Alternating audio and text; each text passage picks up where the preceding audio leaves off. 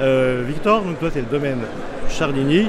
Et euh, bah, c'est quoi ce domaine? Vous êtes où? C'est qui qui travaille? Vous faites quoi? Eh bien, le domaine Chardigny se trouve à l'Aisne, à la frontière entre le Beaujolais et le Mâconnais. Et du coup, euh, nous, on est trois frères associés et on travaille sur 20 hectares, 10 hectares en Mâconnais, plutôt en Saint-Véran, et 10 hectares en Beaujolais, euh, pas mal en Saint-Amour et un peu Beaujolais village.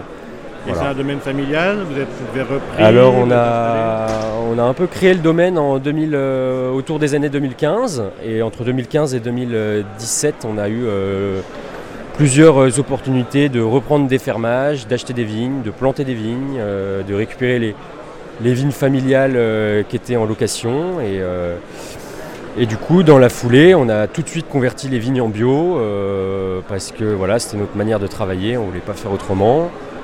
Et le bio, c'était quelque chose qui était euh, normal, Le spontané bio, inné, euh, c'était assez spontané chez nous. On a tout de suite voulu travailler comme ça.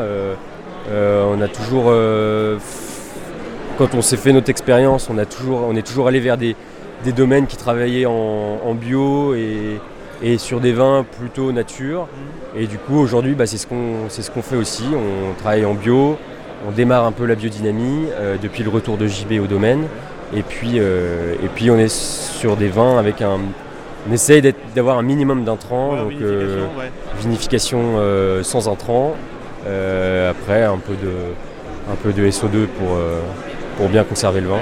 Et vous avez des projets pour l'avenir, court terme, moyen terme Mmh, on a des projets, mais bon. euh, Évolution tranquille d'un euh, domaine, euh, voilà. Ouais, voilà, non. on- toujours des projets d'amélioration, on va dire, Ouais. parce que bah, parce qu'il faut se faciliter la vie, il faut investir dans du matériel pour mieux travailler, mais voilà. on- Et le rapport au collectif alors avec euh, le Biojolais, c'est Eh quoi? Ben, comment, on a, comment on atterrit dans ce, dans groupe-là?